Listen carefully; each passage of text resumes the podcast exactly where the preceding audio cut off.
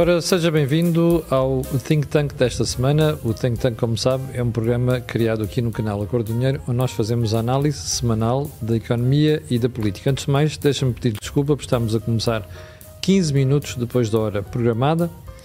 E uh, antes também de irmos ao tema, deixe-me só uh, lembrar que este canal tem uma parceria com a Prozis e que este programa ainda tem ajuda à produção do grupo Sendis Alidata. Agora sim, vamos ao menu. O que é que temos para si hoje? Ainda a análise da crise política. Primeira pergunta: o silêncio de António Costa quer dizer que este percebeu a dimensão do conflito com o Presidente da República e está a tentar serenar as coisas? Ou estamos perante um fenómeno ainda mais complicado? Já agora, como é que tudo isto vai evoluir, tendo em conta precisamente os desafios que o Governo tem, nesta, tem pela frente nesta legislatura? Joaquim Guiar, por onde é que quer começar? Eu, neste caso, gostaria de começar pelo fim, mas não, temos que começar pelo princípio, o que obriga a ter mais tempo de comunicação. E o princípio é uh, o primeiro governo de António Costa, quando ganhou as eleições sem ter verdadeiramente ganho as eleições. Isto é, o governo de António Costa nasce com um problema de legitimidade que aliás o presidente na altura, Cavaco Silva, sublinhou quando determina que para que esse governo se possa apresentar na, na Assembleia da República é preciso que dê garantias de que não se vai desviar de alguns princípios fundamentais e explicitou o que eram esses princípios. Ora, isto significa que essa insuficiência de legitimação do governo de António Costa precisou de um suplemento de suporte e de legitimação, que foi aquele que lhe é oferecido pelo futuro candidato presidencial Marcelo Rebelo Sousa, quando se serve da tolerância do primeiro-ministro em exercício António Costa na altura da sua campanha eleitoral. Isto é, mesmo que não tenham negociado nada, a verdade é que se aproximaram um do outro de tal modo passaram a estar mutuamente dependentes. Isto é, o sucesso de Marcelo Rebelo de Sousa passou a estar articulado com o sucesso de António Costa. Mas isso significa sempre que o fracasso de um põe em risco o sucesso do outro. E, portanto, estas amizades políticas que nascem de uma necessidade conjuntural, no caso as eleições de 2011, acabam por não resistir aos primeiros embates da realidade. E então o que se verifica é que, subitamente, os dois que pareciam uh, abraçados caem à água. E correm o risco de se afogar os dois. É? E correm o risco de se afogar os dois que é o que acontece aos macacos. Exatamente. Cada um deles sabe nadar, mas se cair a água. Atenção que o Joaquim abraçado... está a fazer uma comparação apenas, o que não está a chamar nomes a ninguém. Não, é, é uma comparação que eu uso há muitos anos, claro. na altura, eh, para comparar o, o Otelo e o Fabião, que também caíram à água abraçados e acabaram por desaparecer nas águas revoltas do rio. Ora, eh, isto, o, o que tem de relevante não é uma aproximação de ideias, é uma aproximação por força da necessidade. O que significa que, se a necessidade não continuar a ser satisfeita, esta, este entendimento vai perdendo consistência. Até que se chega a uma situação de conflito, em que cada um precisa de atacar o outro para justificar o seu próprio fracasso. Mas o que foi o que sucedeu quando António Costa fez aquele discurso e depois Marcelo respondeu quase na mesma moeda. Mas agora a pergunta é, como nós temos visto nas últimas semana e meia, António Costa tem estado calado. Isso significa o quê, este silêncio? Significa que António Costa percebeu a real gravidade do conflito que explotou ou outra coisa qualquer? Claro que ele percebeu, mas também percebeu ainda antes do conflito uh, ser revelado publicamente. Mas é a mesma pergunta que tem que se fazer a propósito do apoio António Costa ao ministro Galamba, uh, ou o que tem de se colocar uh, a propósito uh, dos entendimentos tácitos do Presidente da República com forças não apoiantes do António Costa. Isto é, para poder abrir o conflito, o Presidente da República precisa ter uma base de suporte. Como o PSD não consegue estruturar-se para responder a essa oportunidade, tem que juntar várias forças para parecer que são muitos. Por outro lado, o Primeiro-Ministro está confrontado com a dificuldade de ter de explicar o que é que fez aos fundos europeus que recebeu nesta segunda geração de fundos europeus. Uma coisa foram os primeiros, outra coisa são os segundos. Está a falar mas... do PRR. Sim, mas estes segundos vêm afinal confirmar porque é que os primeiros falharam. Ou seja, nós não temos falta de dinheiro, nós temos falta de competência. E, portanto, nem sequer sabemos o que vamos fazer com o dinheiro que nos entregam. Uhum. Ora, esta questão vai ser decisiva em cima dos 50 anos do 25 de Abril. Porque, ao fim de 50 anos, de facto, o que se verifica é confirmaram-se os valores de abril ou, pelo contrário, foram hum. completamente ignorados, se não mesmo derrotados. E isso vai voltar a colocar a pergunta de como é que se consegue pôr a economia portuguesa a crescer. Isso pressupõe que se consiga pôr a sociedade portuguesa empenhada no crescimento económico. Porque até agora a sociedade portuguesa tem estado empenhada na distribuição do que há Sim. a ser produzido pela economia. Ainda bem, que, ainda bem que introduziu este tema. Aliás, é o meu artigo do Jornal de Negócios de ontem que tem a ver com o facto de, na semana passada, o INE ter dito que a economia portuguesa destruiu 106 mil empregos qualificados. Ora bem, nós temos esta realidade. E temos do outro lado a Comissão Europeia a dizer que vamos crescer este ano 2,4%. O FMI diz que vamos crescer 2,6%. Ora, o que a gente tem de perguntar é como é que uma economia que está a crescer ao dobro do, União, da média da União um, e que se previa que crescesse apenas 0,7% este ano, como é que esta economia está a destruir emprego qualificado? Porque o efeito da crise económica nem sempre é agravar uma crise existente.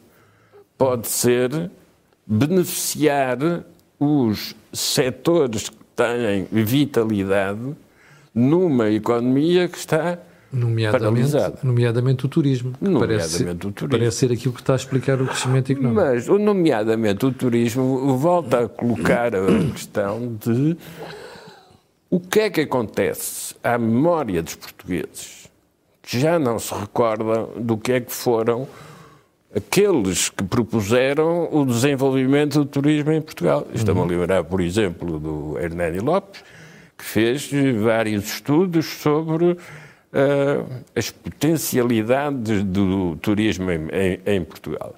E as potencialidades não são só fazer hotéis e receber turistas. Não, é todo o setor pode ser pensado em termos de modernizar as estruturas urbanísticas e imobiliárias uhum. da sociedade portuguesa. Ora, este enquadramento de cada setor em função da sua potencialidade para o crescimento económico é algo que só pode existir ou só se pode identificar quando se tem um programa de modernização. Hum. Ora, é isso que o Partido Socialista nunca ofereceu. Pois, e que agora começa a ficar à vista. Deixa-me só ir aqui ao Jorge. Ó Jorge, vamos pegar nesta questão do, de, ainda do, da crise institucional. Um, isto significa que António Costa está assustado ou assustou-se com a reação, ou inclusive com, com, o impacto no país, eh, porque a primeira reação que se teve naquela altura foi aí pá, até que enfim o Primeiro-Ministro libertou-se da tutela do Sr. Presidente da República e não lhe dá confiança e por aí adiante. E nós estamos perante uma situação em que António Costa está a retrair ou isto é a preparação de uma nova fase? Eu julgo que as pessoas uh, conscientes estão todas assustadas. uh, depois temos os indiferentes e os resignados. Uh, e porquê é que devemos estar assustados?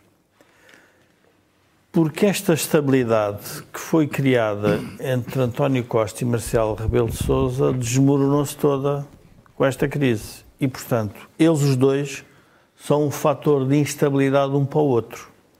E que agora a única coisa que estão a fazer é esconder essa instabilidade. E, portanto, a leitura que nós vamos fazendo de um e do outro tem que ser sempre feita com o que é que está por trás de cada movimento ou de cada palavra que diz o Primeiro-Ministro e o Presidente da República. Deixa-me perceber se eu percebi. Tu estás a dizer que eles estão ambos assustados com a instabilidade. Não, não. Nós é que ah, devemos estar assustados okay.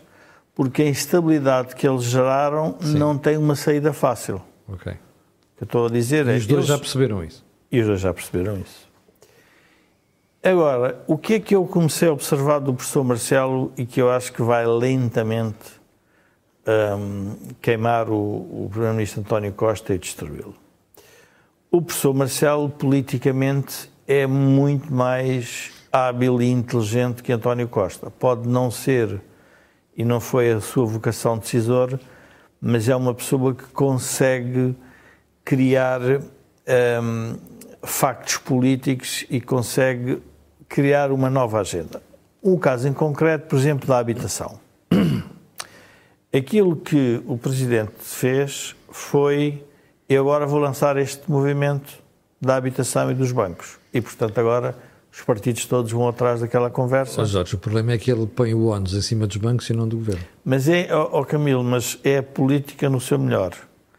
Não é que ele queira dizer que os banqueiros são todos maus e que os que pediram crédito são bons. O que ele sabe é que é um problema para resolver e que António Costa não conseguiu resolver.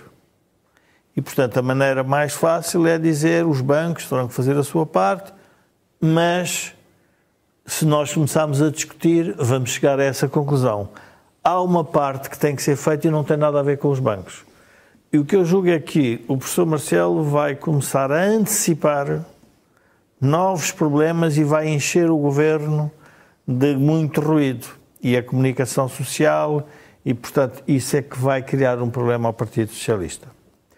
Sobre os casos e casinhos, ele nem se precisa de mexer Pois aquilo é tal é a sucessão. Mas os portugueses têm que se lembrar o que é que é a estabilidade do PS no poder. A estabilidade do PS no poder é a instabilidade interna do PS e da sucessão de António Costa.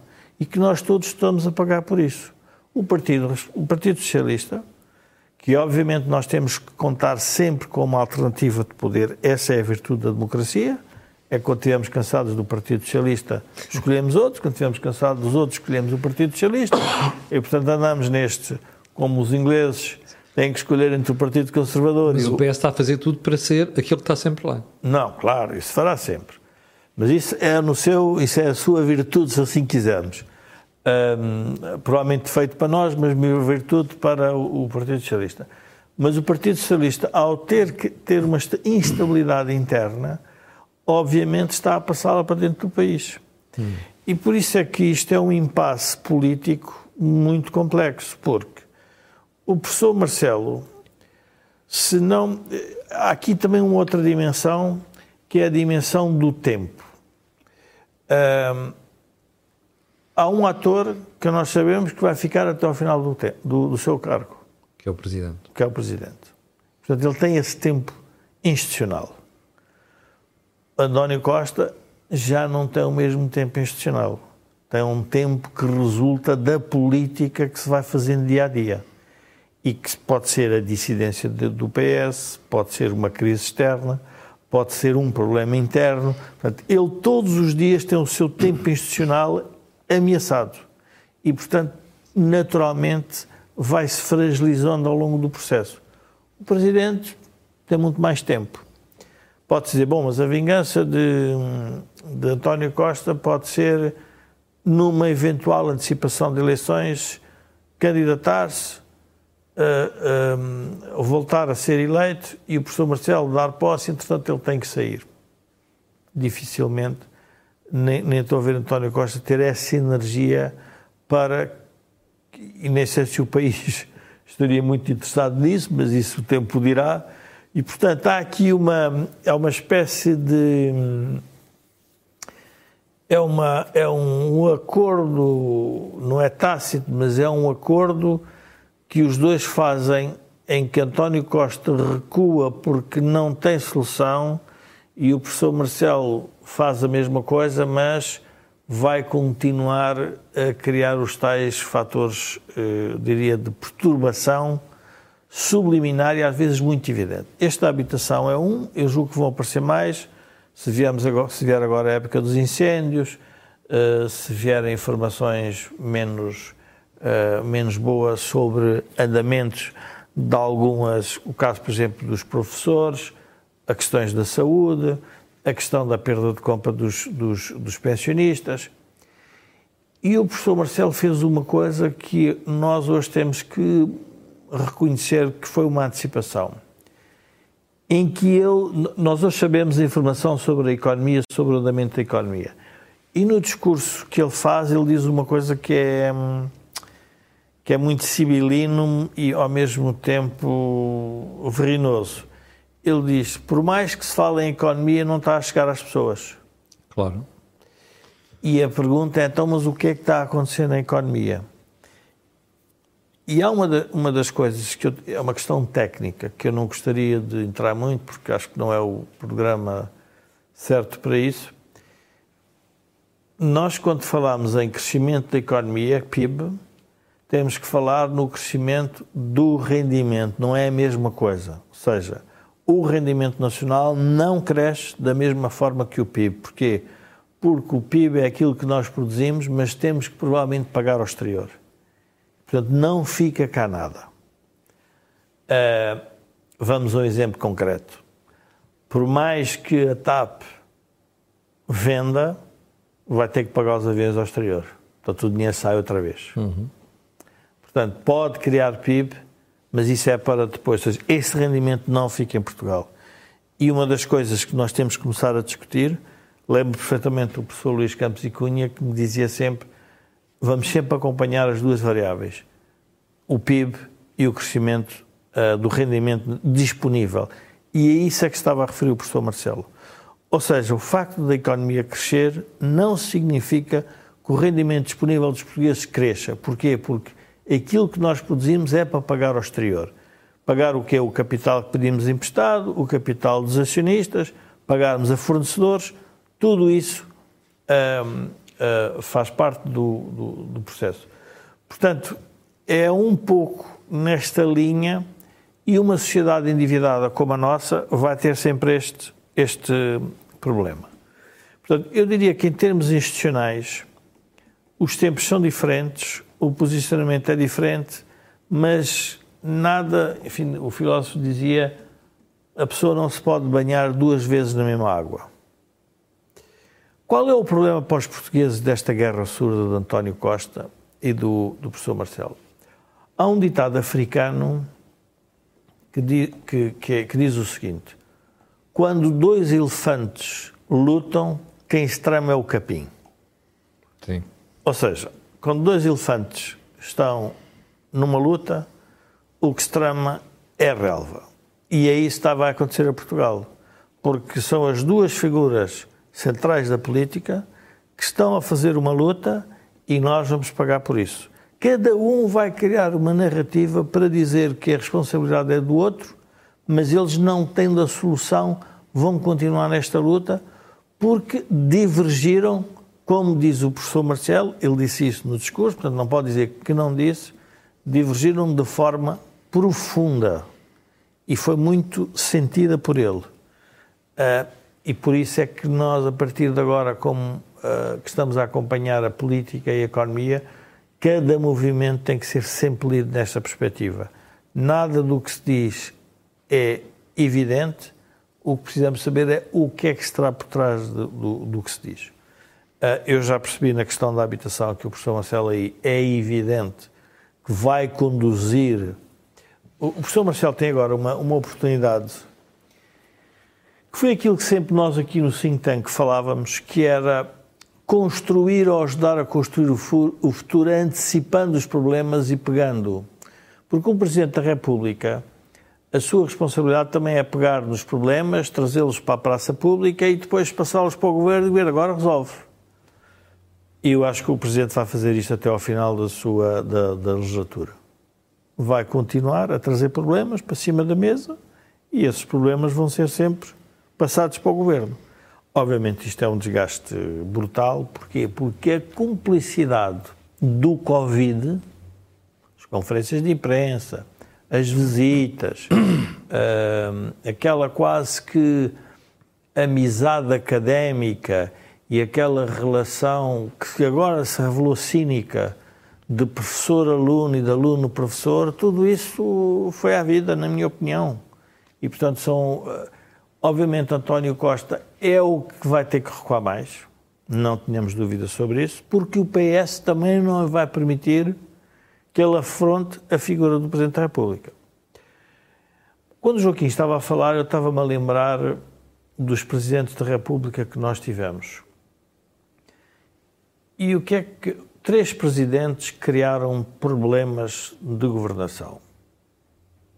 Ramalhantes, por uma razão muito relevante, estava a construir a democracia, tinha uma pressão muito, diria, muito maior do que qualquer um dos presidentes, quer dos militares, quer do, da construção do sistema partidário, portanto, estava, estava no centro da luta política, portanto, ele reagia muito a isso e estava a construir as instituições, portanto, teve que fazer esse trabalho. Aliás, ele participou nos governos de iniciativa presidencial, fosse criado um partido à sua, à sua imagem e semelhança.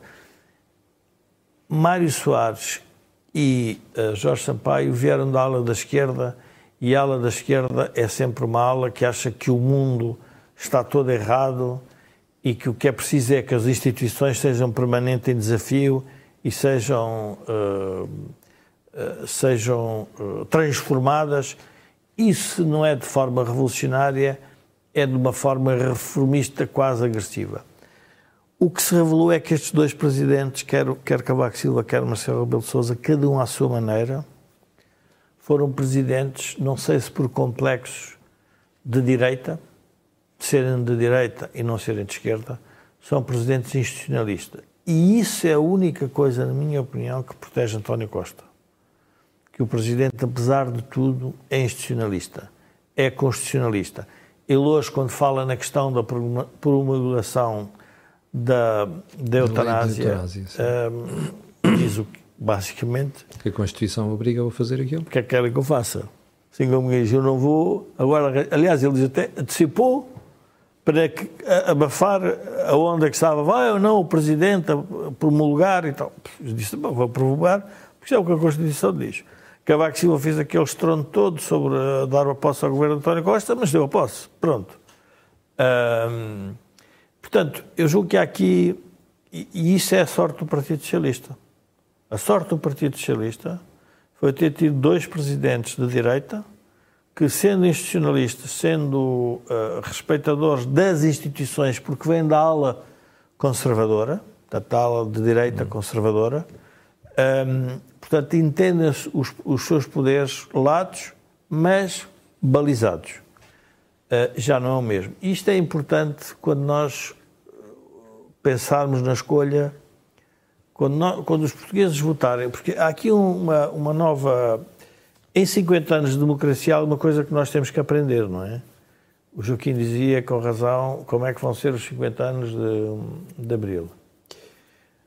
A combinação do Primeiro-Ministro com o Presidente pode ser muito relevante para a transformação do país. E não é uma, uma escolha.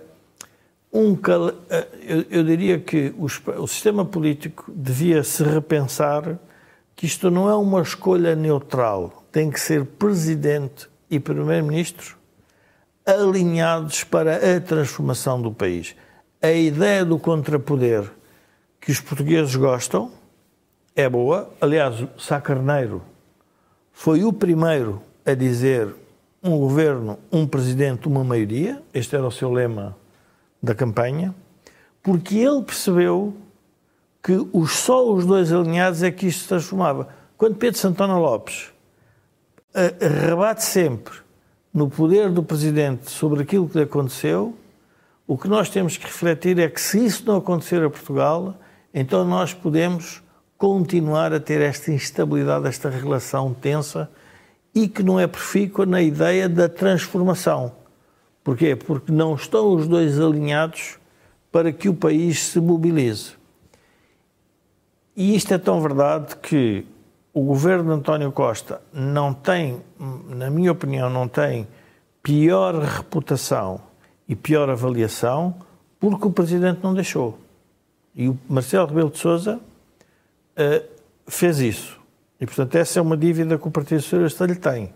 Porque ele fez isso de forma convicta. Ou seja, não, não o fez de forma, na minha opinião, cínica. Ele achou que, para eliminar a crispação que havia de trás, nós tínhamos que fazer qualquer coisa Sim. para esta relação. Sim. Nós, quando fomos fez, votar. Fez demasiado tempo. Fez demasiado tempo. Uh, fez, se calhar, e com elementos demais, que não devia ter feito, ou seja, com factos políticos que ele. Uh, eu julgo que, oh, Camila, é interessante ver porque o que faz o Presidente e o Presidente alterar o seu comportamento é uma questão institucional, não é uma questão de economia, não é uma questão de catástrofe, não foi os incêndios, não, foram, não foi o Covid, uh, não foi a crise energética, não foi a guerra na Ucrânia. Foi a maneira como as pessoas exerceram o poder. E isso é uma coisa muito importante. Ou seja, o Presidente não, quando, quando nós mexemos na estrutura institucional, quando o Partido Socialista não percebeu o que o Presidente estava a dizer, criou ali um inimigo na, na Presidência da República. Porque hum. ele é institucionalista por natureza. Porque se ele não fosse, se ele fosse mais na lógica suarista ou sampaísta, criava, enfim, as presidências abertas, os direitos à indignação, Sim essa coisa toda para mudar. E, portanto, eu julgo que há aqui um, uma, Joaquim, uma, um momento muito, muito especial na, na, na, vida política portuguesa. Tendo em conta aquilo que o Joaquim já disse sobre uh, a relação Marcelo e Costa e os estarem os dois agarrados uh, ao saltarem para a água, isto, no passado, quando tivemos presidentes muito interventivos e, e, e acutilantes, isto propiciou uma melhor governação. Desta vez não vai ser assim? Não, desta vez não vai ser assim, no sentido em que desta vez vai ter de se mexer na articulação dos partidos com os eleitores.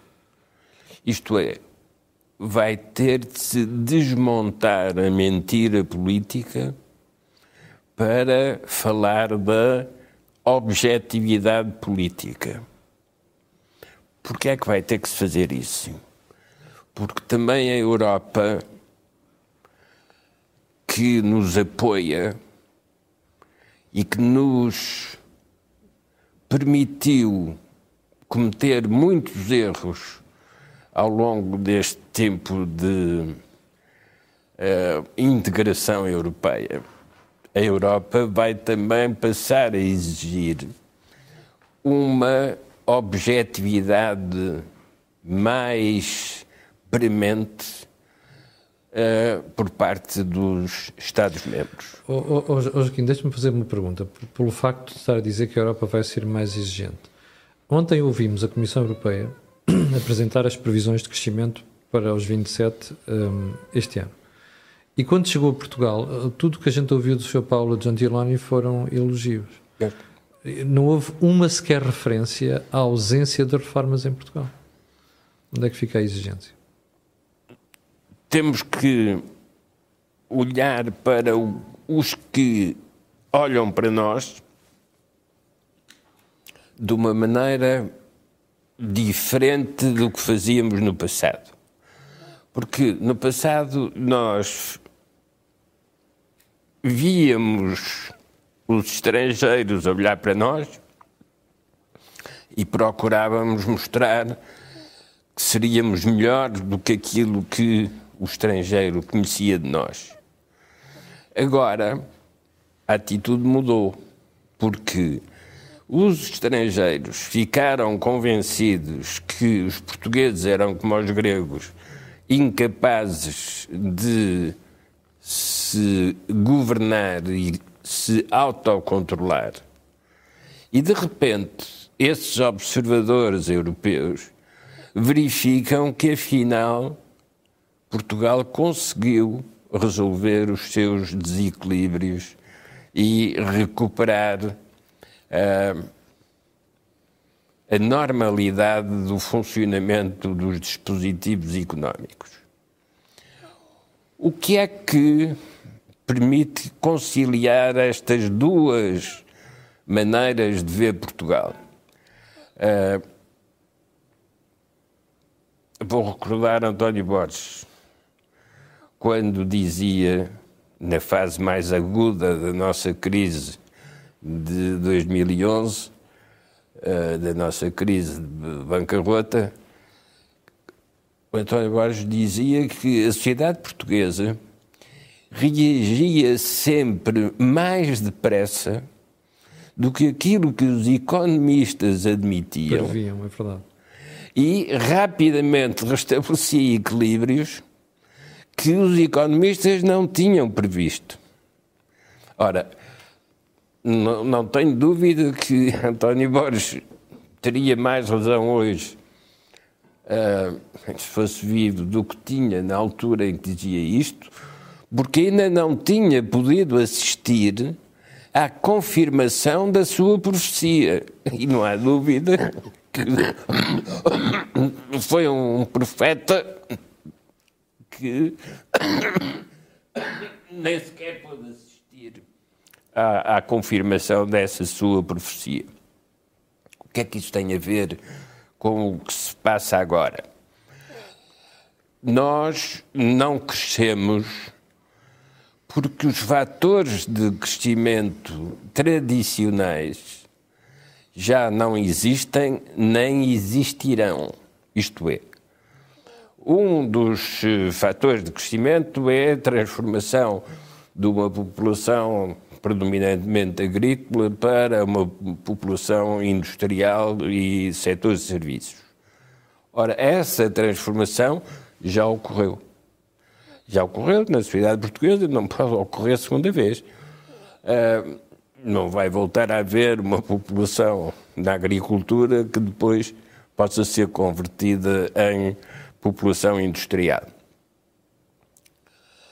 Mas se esses fatores tradicionais já não existem, como também não existe o fator da colonização e das uh, economias coloniais a favorecer a economia metropolitana, passaram a existir outros fatores que promovem o crescimento económico. E é isso que os portugueses ainda não aceitam, porque continuam a pensar, dentro da teoria da exploração, que o que é preciso é proteger as classes mais desfavorecidas, esquecendo que as classes mais desfavorecidas não são fatores de crescimento. Poderão ser meios de crescimento se, ao tornarmos essas populações mais favorecidas, o impulso que se transmite assim ao mercado interno seja suficiente para alavancar novos crescimentos. Em grande medida, o caso do turismo é um exemplo neste sentido. Mas, enquanto estivermos na atitude de vítimas, ou vítimas da exploração, ou vítimas do fascismo, ou vítimas da ditadura, enquanto estivermos nesse tipo de atitude, não haverá crescimento em Portugal. Mas, ó Joaquim, o problema é que se o Joaquim reparar nesse aspecto, nós, isto quando estava a falar das vítimas e de nós estarmos a, sempre a falar do fascismo e do passado em vez de preocuparmos com o futuro, se o Joaquim reparar, nos últimos 30 anos não tem sido feita outra coisa. Ou melhor, nos últimos 22 anos, 25 anos talvez, não temos assistido a outra coisa que é governos, sobretudo de esquerda, que tentam voltar ao passado. O melhor exemplo disto é o governo de António Costa, que reverteu a privatização da TAP, dos transportes metropolitanos de Lisboa e Porto, foi mexer nas reformas que a Troika obrigou a fazer no, no, no trabalho, na lei do trabalho, e está a mexer na habitação. Ou seja, o que nós estamos a ver é que este discurso e esta praxis de dizer temos que voltar ao passado, temos que optar por políticas de esquerda, e está a correr tudo bem é um bocado esquisito nós estarmos a assistir isto no momento em que devíamos estar a olhar para o futuro. É um tipo de planeamento do futuro que considera que os erros cometidos no passado têm de ser corrigidos para que o futuro seja possível. Ora, isso significa que estamos sempre a andar à roda, aquilo que eu chamo presos numa rotunda, estamos sempre a andar à volta sem progredir no caminho. Porque é que estamos sempre a andar à volta? Porque haverá sempre problemas do passado que nós não conseguimos resolver. Como é que se resolve os judeus que foram queimados nas fogueiras da Inquisição? Não é possível resolver. Mas então temos de interpretar o que é que isso deixou na cultura portuguesa. O que é que deixou na cultura portuguesa um sistema que era o dos padres dominicanos que faziam os interrogatórios na Inquisição e que consideravam, como bons católicos, que se o acusado está inocente, Deus vai ajudá-lo e, portanto, colocavam o seguinte enigma ao acusado. Se conseguir identificar porque é que é acusado, então é porque Deus o ajudou nesse caminho e merece ser libertado. Ora, o ponto essencial é que em alguns casos, os crimes de que eram acusados tinham sido cometidos já depois de terem sido presos.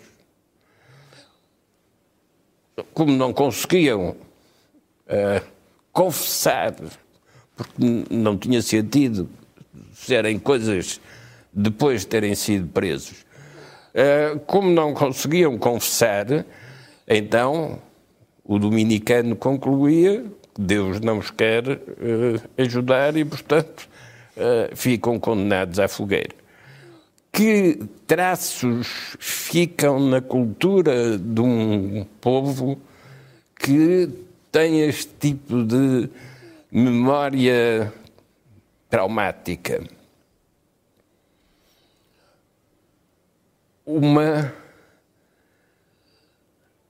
uma, uma permanente desconfiança com o que é declarado, porque nem sempre o que se confessa é por arrependimento ou por reconhecimento da culpa. Ora bom, nós vamos estar confrontados agora com as comemorações dos 50 anos do 25 de Abril, vamos estar confrontados com estas questões porque se vão misturar com as questões mais recentes, com as acusações a primeiros ministros e ministros de terem aceite receberem uh, remunerações de entidades privadas para os manterem em funções de modo a que eles pudessem propor as políticas que eram convenientes para esses interesses. Ora, mesmo aqueles que confessarem, temos sempre de perguntar: estão a confessar o crime ou apenas porque esperam acertar uhum. no crime de que são acusados, para assim conseguir escapar à punição? Uma sociedade nestas circunstâncias provavelmente não pode crescer porque não tem autoconfiança para isso. O que é que acontece a quem foi nacionalizado uh, por razões políticas e é agora convidado para fazer novos investimentos? Há uma desconfiança latente.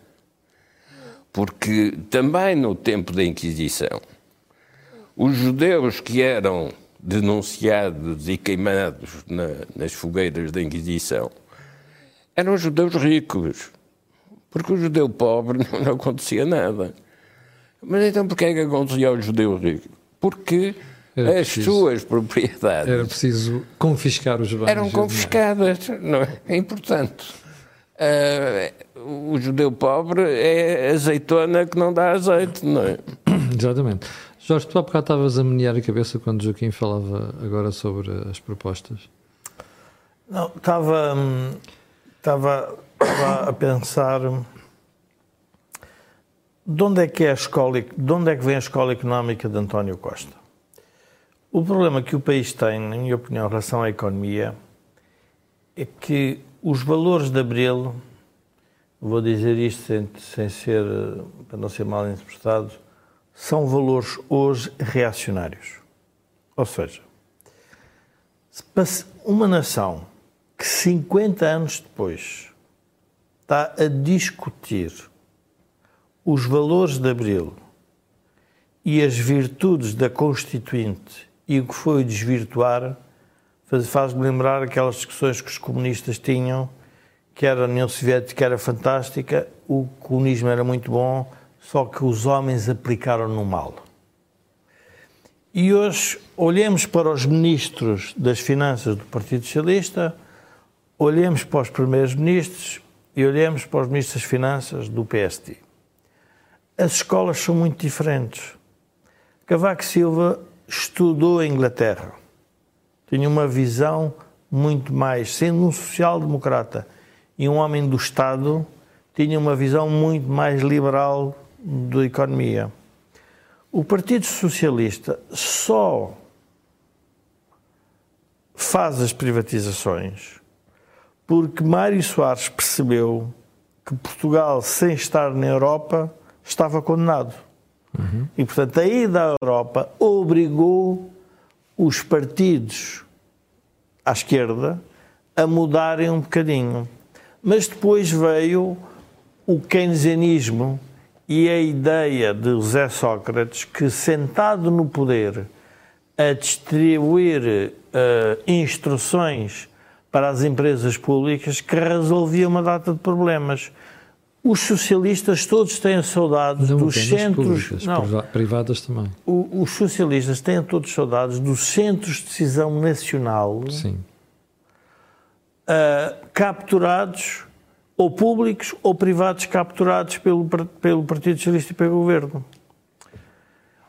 E quando nós paramos e dizemos assim, mas o que é que é isto, passado 50 anos? Numa economia, hoje os problemas da economia da globalização, que estão em cima dos trabalhadores e que estão a ser aproveitadas pelos movimentos populistas e nacionalistas, porque estão a tirar as pessoas para desempregos, estão a tirar as pessoas para. têm que emigrar, portanto, tornam a vida social mais complexa, mas são atividades económicas baseadas na competência. Ninguém pode dizer que uma empresa global não é competente. Uhum. Pode criar muita destruição nas sociedades, e que é evidente que cria. Mas é uma empresa competente. Ora, o Partido Socialista não gosta disso. E porquê? E por isso é que eu queria voltar ao professor Marcelo e que nós, como cidadãos, temos que, a partir do que é do discurso dele, apoiar o professor Marcelo até ao fim. Porque o Partido Socialista tem medo de que poderes? Do Presidente da República, dos criadores e da Europa. Da sociedade portuguesa não tem medo nenhum, por uma razão. Tem toda tributada, toda capturada e toda endividada. E, portanto, sabe que não há a energia, não há autoconfiança. Todos estão à espera do que é que o Estado vai fazer.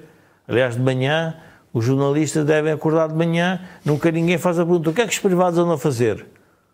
Não, ninguém faz essa pergunta. De manhã deve ser: o que é que o Estado vai fazer hoje? Eu estava a ver, 1747 diplomas passaram para as mãos, não sei se era do professor Cavaco ou do, do professor Marcelo, dizem 1747 diplomas. E mesmo assim vocês não conseguem fazer a economia crescer?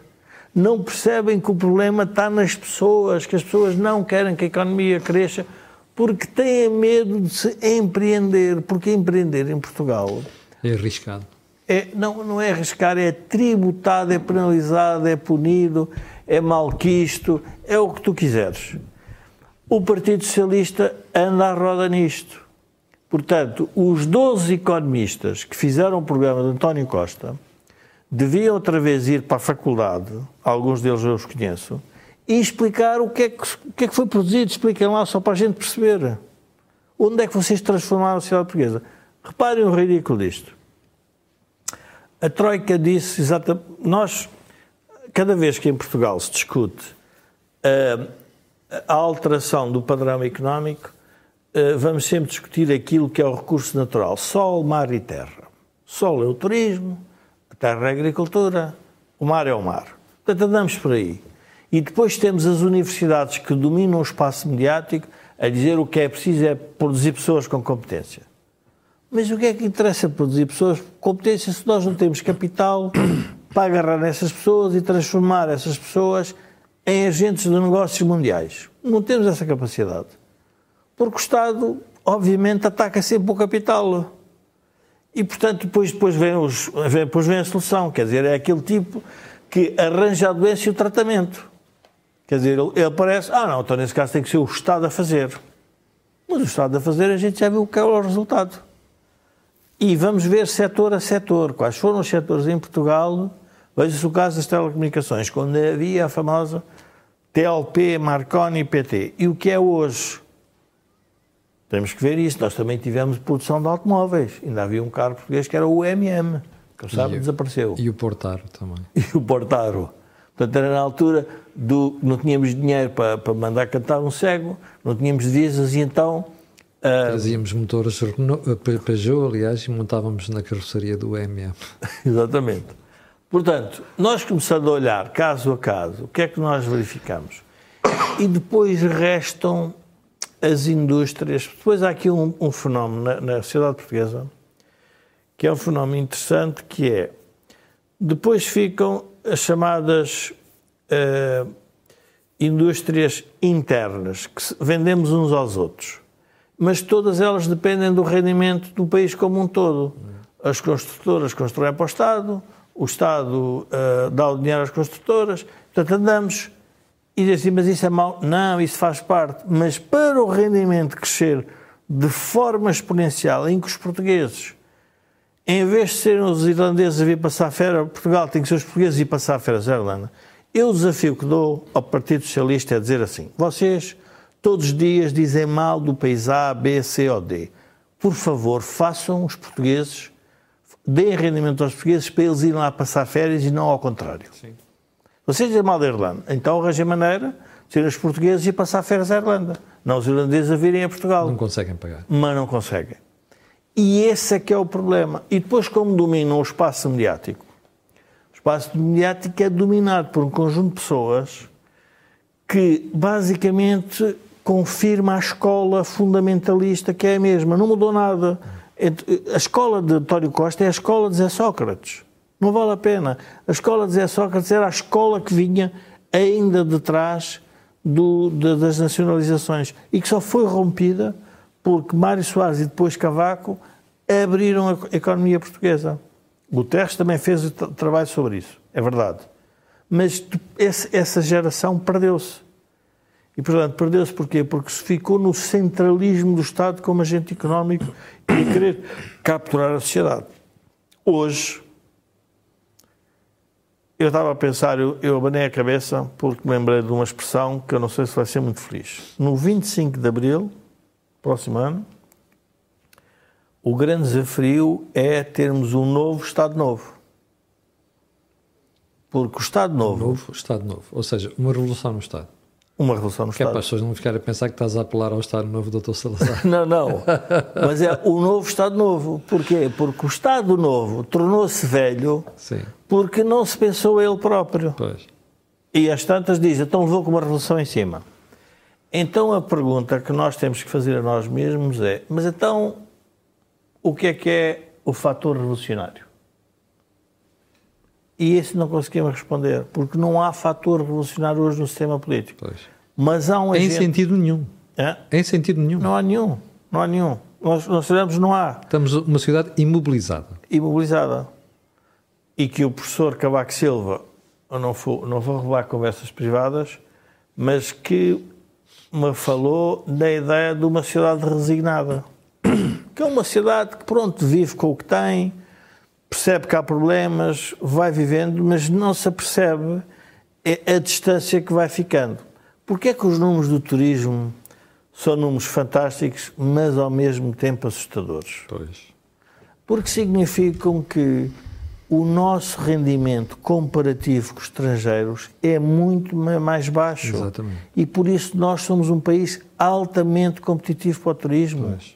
Nós não conseguimos passar férias a Nova Iorque. Nós somos o Nós paraíso conseguimos- desses turistas. Claro. Porque o custo é mais baixo, tem muita qualidade. Não é dizer, quando diz assim, ah, ah, ah, ah, outra, outra, outra fantástica da escola socialista, costista e socratista sobre, sobre economia. Ah, não podemos deixar, isto é a conversa de seminários, Sim. mais ou menos é assim. O que o país precisa é de ah, indústrias de valor valor acrescentado. E eu convido o tipo que disser isso num seminário e digo, olha, você quer ir para ministro ou quer ir para uma empresa, escolha. Se quer ir para para uma empresa, então vá lá criar o valor acrescentado Sim. e vai ver que não é fácil. Porque isto é só conversa académica. De quem nunca teve experiência. Não teve experiência, nem sabe o que é, que é isto de criar valor acrescentado. Dizem, é preciso aumentar os preços. Mas quem é que paga esses preços? Pois. Como é que aumenta a produtividade geral na economia? Não sabem explicar, mas falam e dão uma ideia que sabem muito. Não sabem nada, rigorosamente zero. Chumbava na primeira cadeira num professor normal de economia.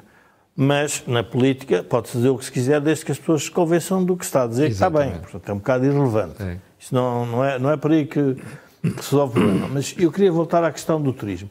Quando dizem que a percentagem do turismo é muito elevada no PIB, eu digo sempre, não, a percentagem das outras indústrias é que é É que é baixa. pequeno. Ou seja, se uma economia não cresce nos outros setores, Mas, ó Jorge, mas o isso. setor mais competitivo toma conta dela. Mas a crítica faz sentido. Diz assim: nós estamos a pôr as fichas todas no turismo em vez de pôr também noutro sítio. Não, não, Ou seja, não é por isso, é porque não conseguimos. Não, não, Eu sei, eu oh, sei, é nesse sentido. É nesse oh, sentido. oh, Camilo. Nós não estamos a estimular os outros setores ou dar condições aos outros setores para crescerem e Não, tornarem-se. isso a economia chama-se a Dutch disease, a doença holandesa. Os países produtores de petróleo, todos têm a mesma ideia que fazem diversificação da economia. Nenhum consegue fazer. verdade. Porque todos os recursos do país inteligentes vão parar ao petróleo, porque o petróleo não dá mais dinheiro. E, portanto, se quiserem ter uma atividade, tem algum, tem algum país de petróleo a sério no mundo que viva disso, que produza carros, que produza aviões, que produza telecomunicações? Não temos. Não existe isso. São altamente especializados em petróleo, não se conseguiram especializar nos outros setores. Portugal sofre do Dutch disease no turismo. Como é o único setor competitivo, cada vez mais ele torna mais, tem mais peso. E, portanto, as pessoas preferem fazer aquilo em que têm sucesso. Portanto, nós, nós estamos numa situação, por isso quando eu falo no novo Estado Novo, quero, o que eu quero dizer é que é estranho como é que 50 anos depois, do, para quem gosta de perspectiva de mudar a sociedade, queira fixar o futuro da nação no dia 25 de abril de 74, como se isso. É, é como se eu, é, o 25 de abril está-se a tornar de uma forma, uh, uma de forma demolidora, uma religião. E um problema. Um problema, porque foi a solução do problema que tínhamos. E transformou-se num problema. E transformou-se num problema. Porquê? Porque todo o sistema político se agarrou ao 25 de Abril e quem discute mais, quem é mais abrilista, Exatamente. quem é que tem mais valores. E eu pergunto assim, mas o que é que sabem os capitães de Abril sobre a sociedade que se construiu nos últimos 50 anos? Zero. Havia um tipo de esquerda, eh, enfim, quando estava a ver a, a, a entronização do Carlos III, que estava muito horrorizado por aquela panache toda, aquela cerimónia Pompa toda. e circunstância. Pompa e circunstância, eu dizia assim, é fantástico como é que as pessoas, mudando o ângulo, mudam a leitura das coisas. Quando querem fazer a comemoração de 25 de Abril, o Parlamento não querem entronizar o 25 de Abril. Estão a querer fazer o quê? Estão a querer é, isto é uma instituição conservadora que nós temos que preservar e por isso é que se faz a cerimónia. E essa esquerda nem percebe a cerimónia do Carlos III. O Carlos III é mais uma pessoa que representa o que é aquela sociedade. Ele está ali, aliás, a, maneira como foi tudo aquilo desconstruído, só que os nossos monarcas os do 25 de Abril, não percebem qual é a sociedade que estão a construir para os próximos 50 anos. Quer dizer, para os próximos 50 anos, o que é que vai ser Portugal? Digam lá, expliquem-nos, ponham isso num papel, uma coisa simples. Não conseguem fazer isso pela razão que há pouco uh, referi, não sei se eras tu, que era o Joaquim. Nós estamos a. A agulha da, do debate é sempre voltar para o 25 de Abril e sobre, diria, uh, o pecado original ou a virtude original. Parece que qualquer coisa que se faça de novo na cidade, eu vou perguntar uma coisa. A lei do tabaco hoje, por exemplo, que saiu, que é obviamente um atentado à liberdade individual, uhum. é cumprir abril ou não cumprir abril. é assim que as pessoas põem o problema. Sim. O a TAP, nacionalizar a TAP ou privatizar a TAP é cumprir ou não abril. E eu pergunto assim, como é que uma sociedade se estrutura para os próximos 50 anos... A fazer perguntas dessas. A fazer perguntas dessas. É como o Joaquim, com a sua pervertidade dos seus 40 anos, vir perguntar o que é que o avô dele pensaria sobre o que ele está aqui a fazer. Pois. Ora, o que a gente está aqui a fazer é para o futuro, não é pensar... Pá, eu, obviamente, tenho que respeitar o que foi feito, mas tenho que pensar no futuro. Então o sistema político como um todo está ancorado nisso. Como é que nós saímos disto? Se eu soubesse, dizia, mas não, não Bom, tenho. Mas o que, é, o que é mais esquisito e, e, e, curioso é ver que outras sociedades também passaram por revoluções que conseguiram ultrapassar esse trauma e não ficaram agarradas ao conservadorismo de que se eu se, estamos a cumprir esta revolução ou estamos a cumprir aquela revolução. E por mas isso é que avançaram mais do que nós. Os portugueses não são piores nem melhores que os outros.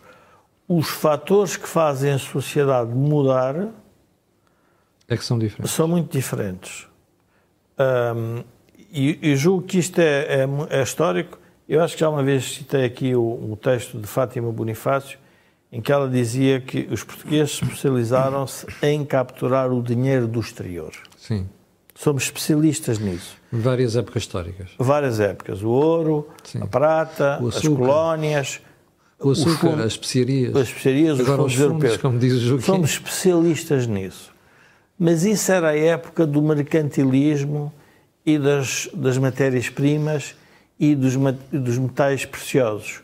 Hoje é uma coisa muito mais complexa. É a organização, são pessoas formadas, são estruturas competitivas de empresas, são, são malhas industriais, são malhas de serviços, isto é muito mais complexo. E, portanto, por isso é que o Estado tem dificuldade em fazer, ajudar a, economia a crescer. Não é que o Estado faça a economia crescer, mas pode uh, tornar mais lento esse crescimento. Há poucos dias, o, penso que foi Fernando Santos que escreveu um texto interessante no Observador que era um, nós crescemos apesar do Estado. Sim, numa lógica italiana, que é apesar das crises todas que houve em Itália... Os Itália italianos descobriram isso nos anos 70, que o Estado era tão mau e havia aquilo que se chamava governo balneário, nesse caso demorava um ano, então a sociedade civil teve que aprender a sair sozinha sem precisar do Estado é. e sem governo. E por isso é que torna difícil a leitura política para a frente, porque os atores, eu o que eu vejo, os atores, os atuais dos partidos estão preocupados com o dia a dia, os casos, os casinhos, e nenhum deles está muito assente na lógica do futuro. Eu não queria... Muito bem, já, já ultrapassámos largamente ah, a hora. Um, eu um, quero pedir desculpa por isso, mas também temos começado mais tarde. Uh, lembrar que voltaremos na próxima semana, na terça-feira às 17h30, uh, que é o horário normal do Think Tank, a, a não ser que nós avisemos em contrário. Uh, para o final, fica o pedido sempre, que é colocar um gosto e fazer partilha nas redes sociais, não sem lembrar também que este canal tem uma parceria com o Prozis e ajuda à produção neste programa do grupo Sem Diesel e Data. Fique bem, nós voltamos na próxima semana e eu voltarei a estar consigo amanhã às 8 da manhã. Muito obrigado.